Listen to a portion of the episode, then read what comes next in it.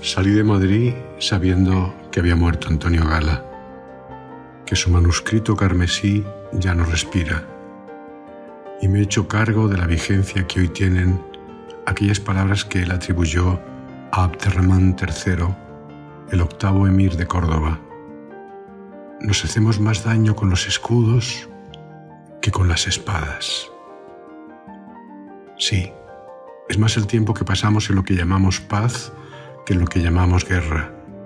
Más el tiempo en que nos parapetamos tras escudos de indiferencia e incomunicación, en los que evitamos la gentileza del abrazo y la confianza de la cercanía.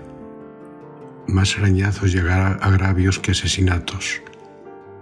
Más bruma que nos impide ver con claridad que noche cerrada que nos llevaría a encender las linternas para conocer el camino.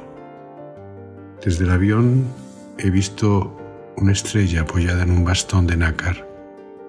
Buen viaje, Antonio.